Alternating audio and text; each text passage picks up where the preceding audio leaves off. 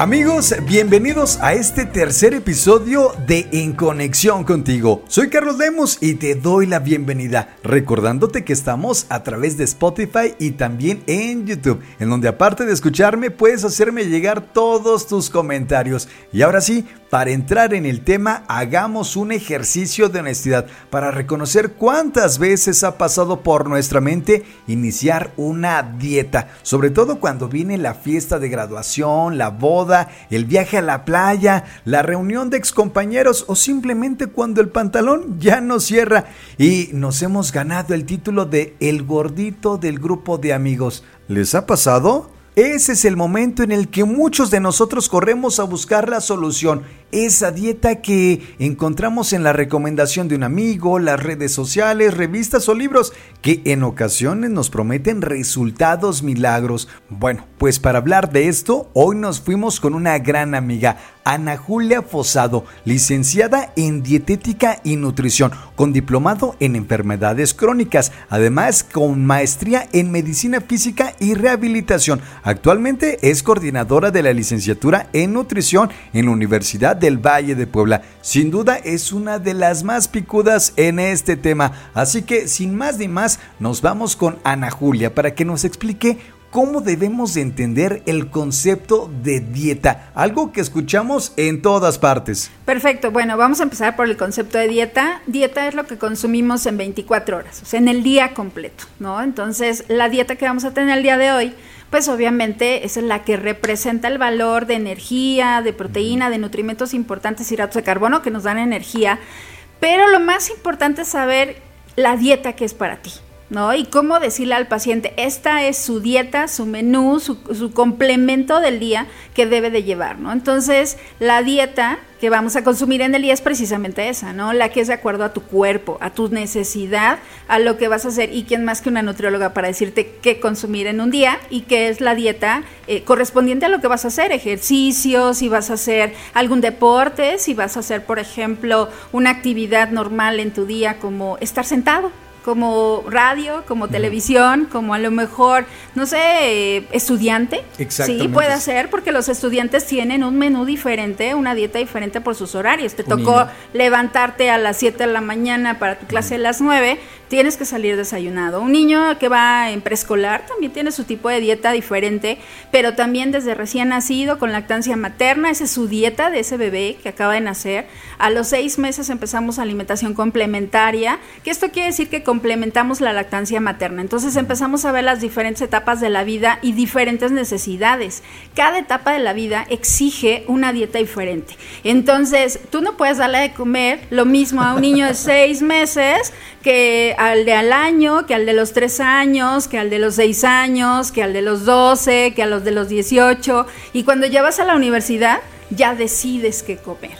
Entonces, que quede bien claro, mis amigos, la dieta es todo lo que consumimos en el día, que claro, lo ideal es que sea dependiendo tu actividad. Si eres una persona con tareas muy demandantes o tal vez tus tareas son bastante sedentarias. Y claro, también hay que considerar la edad porque no es lo mismo la dieta de todo lo que consumes cuando tienes 20 años en donde puedes devorar prácticamente todo lo que se te ponga enfrente sin sufrir consecuencias a la dieta que debes de llevar cuando ya tienes 30 o cuando ya estás en el cuarto piso.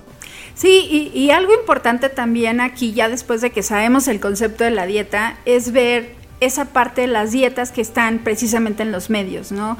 Y que sabemos que compramos un libro y que decimos, ah, pues esta es la dieta de la clínica tal o del doctor tal o de alguien que lo recomienda y decidir por nuestra propia voluntad qué tipo de dieta voy a hacer. A lo mejor no voy a recurrir al nutriólogo y entonces voy a decir, ok, yo tengo 18 años, pero necesito algo porque voy a tener una boda, bautizo, 15 años, que también es un tema importante y, y, siempre se ha dado desde que yo estudiaba la licenciatura, decíamos, bueno, ¿por qué la gente se quiere poner ese vestido para diciembre, que es Navidad, y estamos en abril, estamos en mayo, y decimos, pero ¿por qué, no? Entonces, sí hay ese tema con las dietas que son no milagro exactamente, pero sí como que muy rápido, ¿no? De que vas a bajar 10 kilos en tres meses, vas a a bajar dos tallas, entonces lo que necesitas. Y le seguimos llamando dieta. ¿Y por qué es un tema importante hoy? Porque así como ya sabemos que lo necesita cada etapa de la vida, pero también decidimos ese tipo de dietas, ¿no? Entonces, estas dietas que, que yo sí quisiera retomar esto de las dietas milagro, de las dietas que optamos de ya por nuestra decisión como adultos o adolescentes en algún momento y decir, ah, pues fui a la tienda de los libros o a la tienda, no sé, a lo mejor este, un Sanborns o una de esas que eh, es fácil, ¿no? Tomarte una revista y decir la dieta de moda. Exacto. O ver un letrero en las paradas de camión, en donde tú quieras y decir, híjole, a mi amiga le sirvió. ¿Y ahora qué voy a hacer? Pues como bien dice nuestra especialista Ana Fosado, las razones para buscar una dieta pueden ser muchas, ya sea que busques aumentar masa muscular, bajar de peso o simplemente cuidar tu salud para no caer en dietas que si bien nos va las vamos a encontrar en libros, revistas y ahora con mayor facilidad la información que nos brinda Internet a través de las redes sociales con resultados que prometen pueden ser vistos en un par de días o semanas, es mejor muchachos que vayamos con un especialista y mejor que nos explique Ana Fosado con quién debemos de ir. Bueno, eh, los nutriólogos, los licenciados en nutrición, ya puede ser eh, un nutriólogo clínico o un nutriólogo eh, para el deporte, por ejemplo, y dependiendo también lo que tú necesites. Pero el nutriólogo como base tiene esa especialidad en estudiar tu cuerpo, en evaluar tu cuerpo y de saber qué prescripción necesita tu cuerpo como resultado o igual a, digámoslo así en la clase, a salud porque lo que buscamos es la salud en realidad, ¿no? Entonces vamos a aconsejar a nuestro paciente qué necesita para estar saludable, prevenir enfermedades, que es algo que ya no se da, nos hemos dedicado a curar, nos hemos eh, dedicado a rehabilitar y a seguir un tratamiento sobre todo, como decías, con un paciente, por ejemplo, que cursa o que vive con diabetes, que cursa o que vive, porque ahora sí le vamos a hablar a ese paciente con una enfermedad crónica.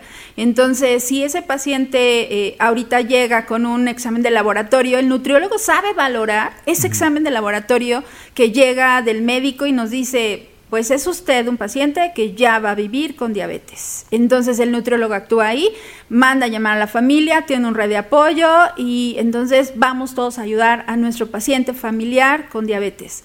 Pero pues también el nutriólogo lo acompaña en todo momento. Sabemos que la diabetes es una enfermedad crónica que así va a quedar todo el tiempo, no se puede curar, pero la obesidad sí. Y regresando al tema de la obesidad, la obesidad es el punto de lanza para todas las enfermedades crónicas. Y además la obesidad también se asocia con 13 aproximadamente 13 tipos de cáncer. Entonces, si nosotros cuidamos a nuestro paciente no tener obesidad grado 1, 2 o 3 o mórbida, o sea, que tenga más de 15, 20 kilos de peso, podemos evitar 13 tipos de cáncer. La actividad física lo mismo. Entonces, ¿qué sucede? México tiene una cantidad de pacientes con cáncer impresionante y de todo tipo. Y un paciente que no es bien cuidado con la obesidad, pues obviamente va a desencadenar no solamente una enfermedad crónica, sino diferentes tipos de cáncer. Y sin querer demeritar, nunca será lo mismo recibir el consejo de la dieta que le funciona a tu amiga o la recomendación del coach en el gimnasio. Lo mejor siempre será ir con un especialista como la nutrióloga Ana, que nos explica a continuación cómo se trabaja de la mano de un profesional. Hacemos algo que se llama el ABCD y ahora le aumentamos el E. El A es, son los datos antropométricos, tu peso, tu talla, eh, circunferencia de cintura, cadera. A veces tomamos pliegues, que esos son más especializados, si haces deporte o no, pero también los podemos tomar. Esta es la parte de antropometría, saber las dimensiones de tu cuerpo, en pocas palabras, ¿no? Entonces, ¿cuánto mide incluso un nadador la brazada? Tenemos una cinta especial que te mide la brazada. En un basquetbolista, por ejemplo, le medimos la brazada, ¿no? Entonces, vemos esa parte antropométrica. La parte B es, son los bioquímicos. Les pedimos a los pacientes exámenes bioquímicos, una química sanguínea, una biometría hemática, un general de orina, que todos ya sabemos de este tema. La parte C es la parte clínica, donde le pedimos datos al paciente si es que fue al médico anteriormente o cuándo fue la última vez que asistió al médico y nos refiere pues qué le pasa al paciente, ¿no? Y la parte D ya es cuando nosotros actuamos, que es la dietética. Entonces ya le prescribo de acuerdo a todo esto anterior que yo ya estudié y ya le puedo dar una prescripción.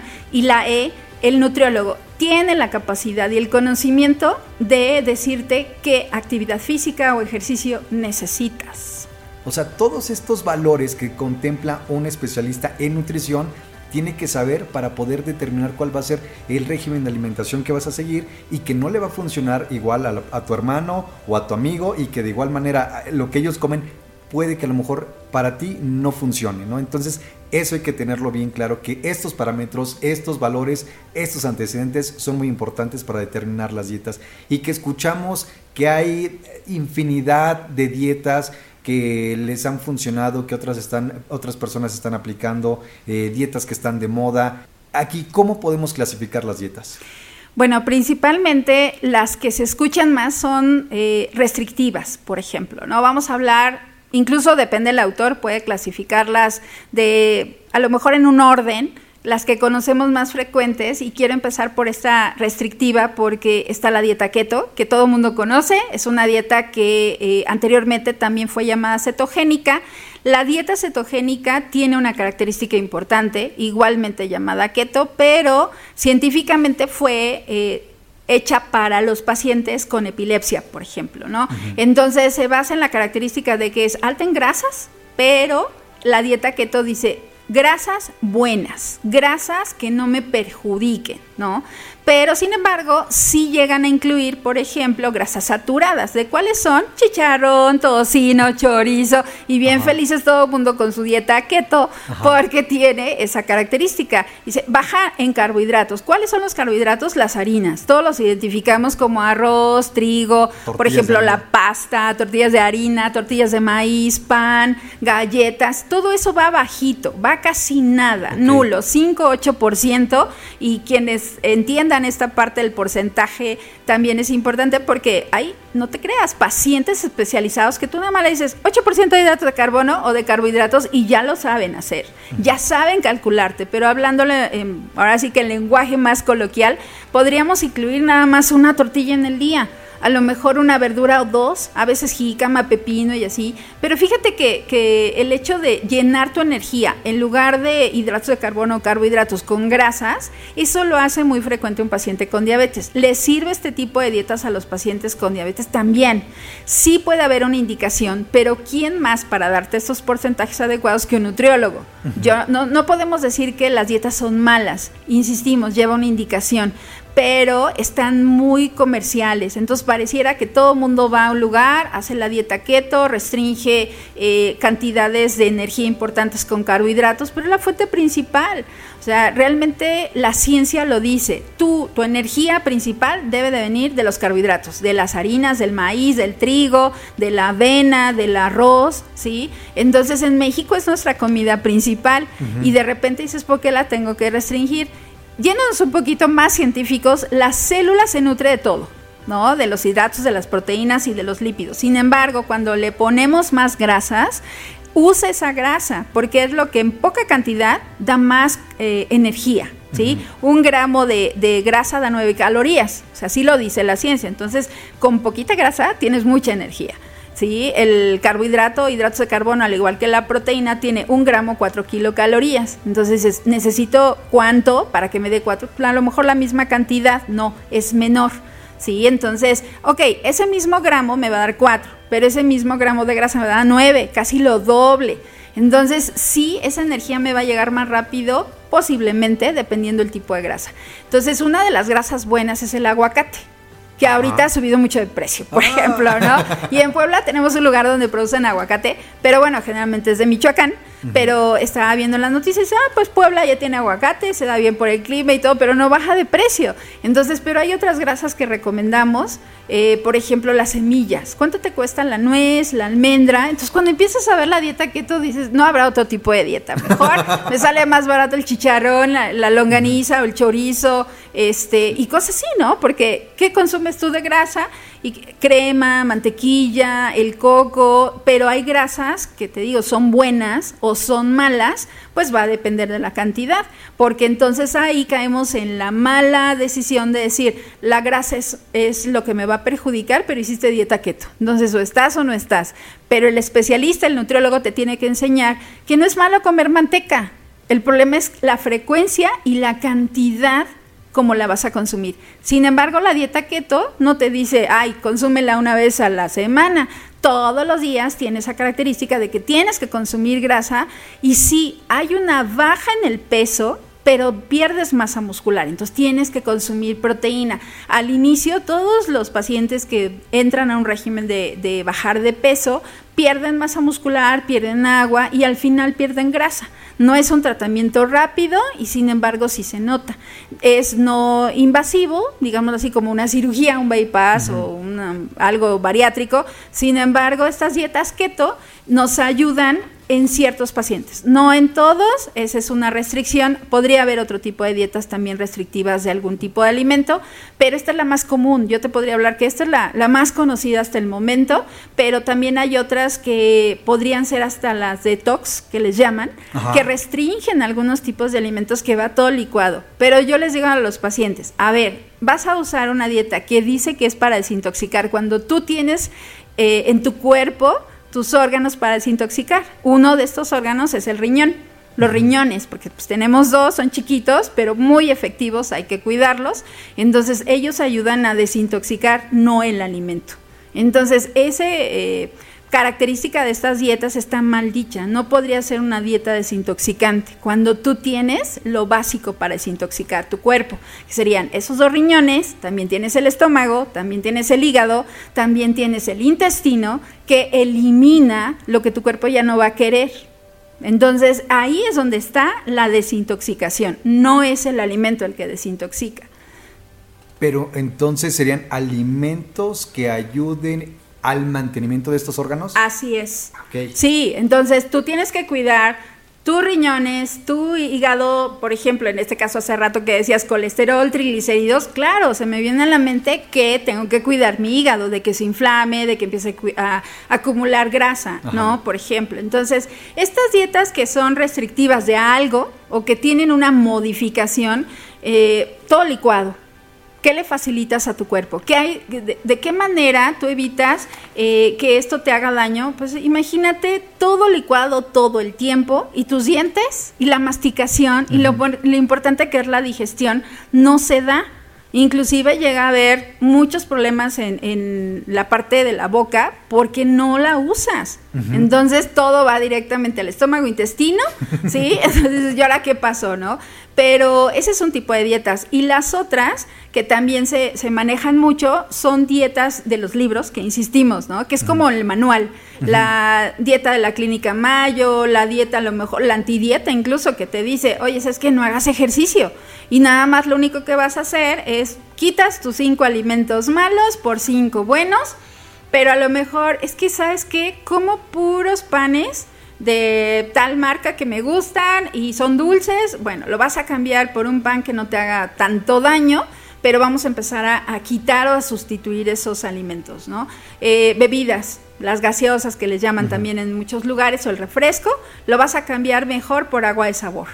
Sí quitamos esa cantidad de azúcares, porque pues sí es mucho lo que trae un refresco, pero sobre todo no te marca la frecuencia. O sea, que tú todos los días, en lugar de tomar refresco, vas a tomar agua de sabor. Cuando nosotros, en una adecuación de, de un menú, lo que hacemos es que es un día agua simple, otro día agua de sabor, otro día agua de fruta y así, ¿no? O sea, sí ese sabor que pueda tener, pero puede ser incluso hasta con verduras. Sabemos que podemos hacer un agua de pepino, por ejemplo, sí, con limón y así combinar. Pero en este tipo de dietas que ya van restringiendo alimentos o que te van cambiando esa idea, no ha funcionado. O sea, la evidencia te dice que este tipo de dietas con restricción todavía están en estudio. Sin embargo, aún así las podemos eh, prescribir de acuerdo a esa evaluación previa que hicimos, ¿no? Y otra de las dietas son las que hemos visto que si la dieta del caldo de pollo, yo jamás me hubiera imaginado, o la dieta de la sopa de col, ¿no? Entonces, ahí está de sopa de col, de la sopa de pollo, o puede haber, por ejemplo, la de la toronja, que hace muchos años se utilizaba. Entonces era media toronja con un pan tostado, eh, que podías hacer huevo con, con, este, con tocino, inclusive yo me acuerdo mucho eh, de mi mamá y, a lo mejor cuando me escucha va a decir, pero ¿cómo me estás exhibiendo? ¿no? Pero sí llevaba esa parte, la toronja. En México no tenemos mucho el hábito de consumir toronja. Y de verdad que sí, la toronja tiene pues una cantidad de fibra aceptable y todo, pero no es como lo básico. A alguien se le ocurrió que la toronja servía para bajar de peso y fue una ola enorme. No, tampoco el agua caliente con limón. Y que es un tema que tampoco, eh, pues es muy bueno porque hay gente que lo hace. Entonces en la mañana calienta, lo hacemos. Calienta su agua, le pone limón, le pone, este, pues una buena cantidad de limón, que no solamente eso, y ahora jengibre. Ahora tampoco sirve el jengibre. Entonces, eh, este tipo de, restricciones que llevamos en los planes de alimentación, pues también provocan daño a la larga. Entonces, no te quiero decir que una dieta keto, ah, sí, la voy a llevar cuatro meses, me encantó, me funcionó. ¿Y después qué pasa? Yo siempre les pregunto a los pacientes, bueno, y después de que ya hiciste ese tratamiento, ¿qué pasó? ¿Regresaste a tu peso? Sí, y más, ¿no? Entonces, sí, la orientación nutricional, la educación alimentaria que le llamamos, debe ser al paciente se le debe quedar grabado que lo que le vas a enseñar, lo que le vas a orientar, tiene que ser para el resto de su vida. Nos debe de quedar claro que asistir a consulta con un especialista es el primer paso para lograr un estilo de vida más saludable, para que los resultados no sean solo para un momento, ya saben, entrar en la talla chica o poder lucir cuerpazo en la playa. Así que ahora nosotros nos damos con las recomendaciones de Ana Fosado, nuestra especialista en nutrición. Yo creo que primero eh, insistir en ir al médico y que el médico también te diga cómo está tu estado de salud, ¿no? Nosotros catalogamos a nuestros pacientes y decimos, ah, pues es aparentemente sano, puede estar propenso a, puede tener a lo mejor alguna enfermedad y, el médico nos ayuda a diagnosticar mejor para poder dar el tratamiento. Si no puedes asistir con el médico, bueno, pueden llegar directamente con nosotros y nosotros los vamos eh, nos vamos a hacer cargo de su valoración, ¿no?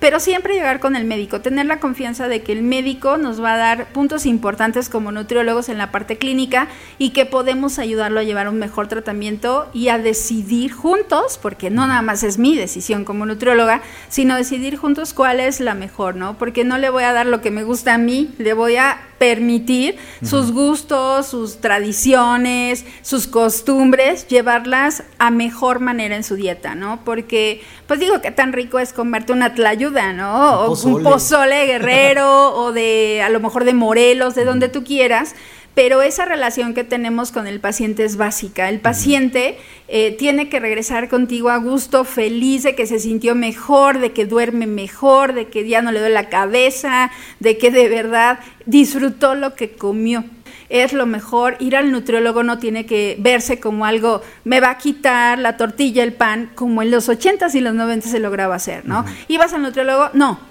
Ibas al dietista tampoco. Solamente con que quites el pan y la tortilla arreglas tu vida. Y el refresco. y el refresco también, ¿no? Entonces tan rico que es un pan con café. Pero eh, sí, la mejor recomendación es ir con el equipo médico. Si te toca ir con un especialista, ir con el nutriólogo. El nutriólogo va a estar cuando tú lo necesites, siempre. El, el, enfermero, siempre decimos la enfermera y el nutriólogo, siempre estamos juntos en todo momento, desde que naces hasta tu tercera edad, ¿no? Entonces tenemos que cuidar. Un joven de 25 o 30 años se infarta, muere más rápido que un adulto mayor que ahorita pudiera estar disfrutando en una casa, en un asilo o en su casa, simplemente porque se ha cuidado y ahorita el estrés, la ansiedad, el COVID, eh, la mala alimentación, las emociones, todo lo que nos está interfiriendo para llevar una vida saludable, pues no se atiende. Entonces sí les sugerimos que pues siempre no solo consulten al, nutriólogo, también podemos consultar al psicólogo, al acompañante, a alguien que te, que te ayude de verdad a darte un consejo a dormir bien, porque no solamente es usar medicamentos, sino tan poderosa es la mente y el espacio que tú puedas tener para pensar y reflexionar sobre lo que te toca cuidar, que es tu cuerpo. Así que por último le preguntamos a Ana Fosado, ¿existen las dietas milagro? ¿O dónde está el milagro? ¿En dónde está el milagro? Fíjate que el milagro está realmente en ti, en lo que tú quieras para tu cuerpo, porque tú puedes estar con ayuno intermitente, que es otro de los temas también que a lo mejor eh, faltó en la dieta, pero si tú no comes hoy, tu cuerpo solito se compensa. Tu cuerpo también solito llega a decir, oye, me hace falta que me des de comer, ¿no? Entonces el milagro en realidad no existe existes tú que puedes controlar ese milagro que pueda pasar, ¿no? Entonces, si tú llegas con alguien y le dices, quiero un milagro, lo haces tú, en realidad no tiene que llamarse keto, ni la dieta paleo, ni la mediterránea, nada. El milagro lo haces tú porque tú tienes que cumplir con esa prescripción que te dé el nutriólogo.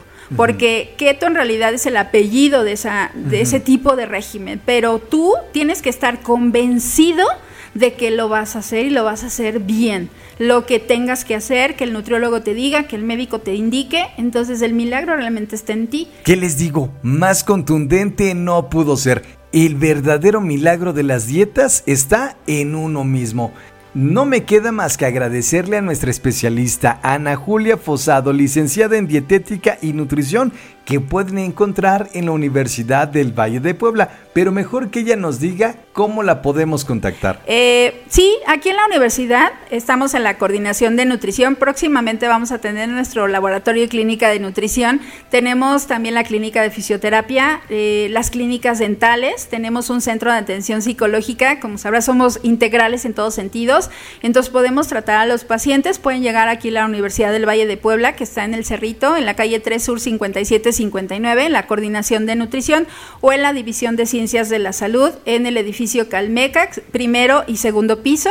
Eh, mi nombre completo, Ana Julia Fosado Márquez, coordinadora de la licenciatura en Nutrición VP Puebla. Así es como hoy cerramos este episodio. Soy Carlos Lemus y te recuerdo que juntos hacemos conexión. Y no se te olvide, estoy a través de las redes sociales en Instagram arroba guion bajo Carlos Lemus. Hasta la próxima.